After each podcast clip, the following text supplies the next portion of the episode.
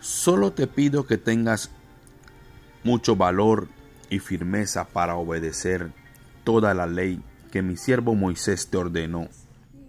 No te apartes de ella para nada, solo así tendrás éxito donde quiera que vayas.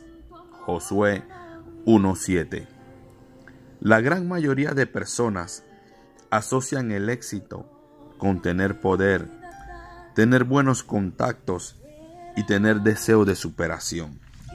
Pero en la palabra podemos encontrar algo totalmente diferente. Y en este capítulo podemos verlo varias veces, que es el esforzarnos. ¿Esforzarnos en qué?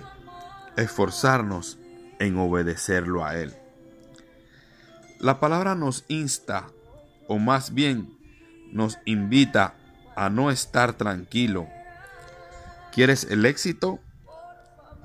¿Quieres ver la mano de Dios a tu favor? Entonces tienes que hacer algo y solo lo puedes hacer tú o solo lo puedo hacer yo. Nadie puede hacerlo por nosotros. Tenemos que levantarnos, animarnos y tener constancia en obedecerlo a Él.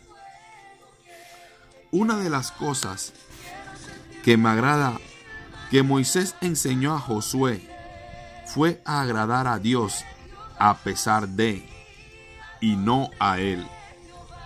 Si Josué hubiese puesto su mirada en Moisés, probablemente hubiera cometido los mismos errores que él cometió. Pero como puso su mirada en el Señor y lo obedeció en todo, por eso pudo vencer a los ejércitos que se le presentaron. Ciudades fortificadas que a cualquiera hubiera desanimado, pero él tuvo su confianza y fortaleza en el Señor. Igual que Josué, en este día el Señor nos alienta el Señor nos motiva cada día a esforzarnos en obedecerle y lo veremos obrando a nuestro favor. Padre, gracias te damos por este día que tú nos has regalado y aún por esta palabra de aliento y de motivación para nuestras vidas.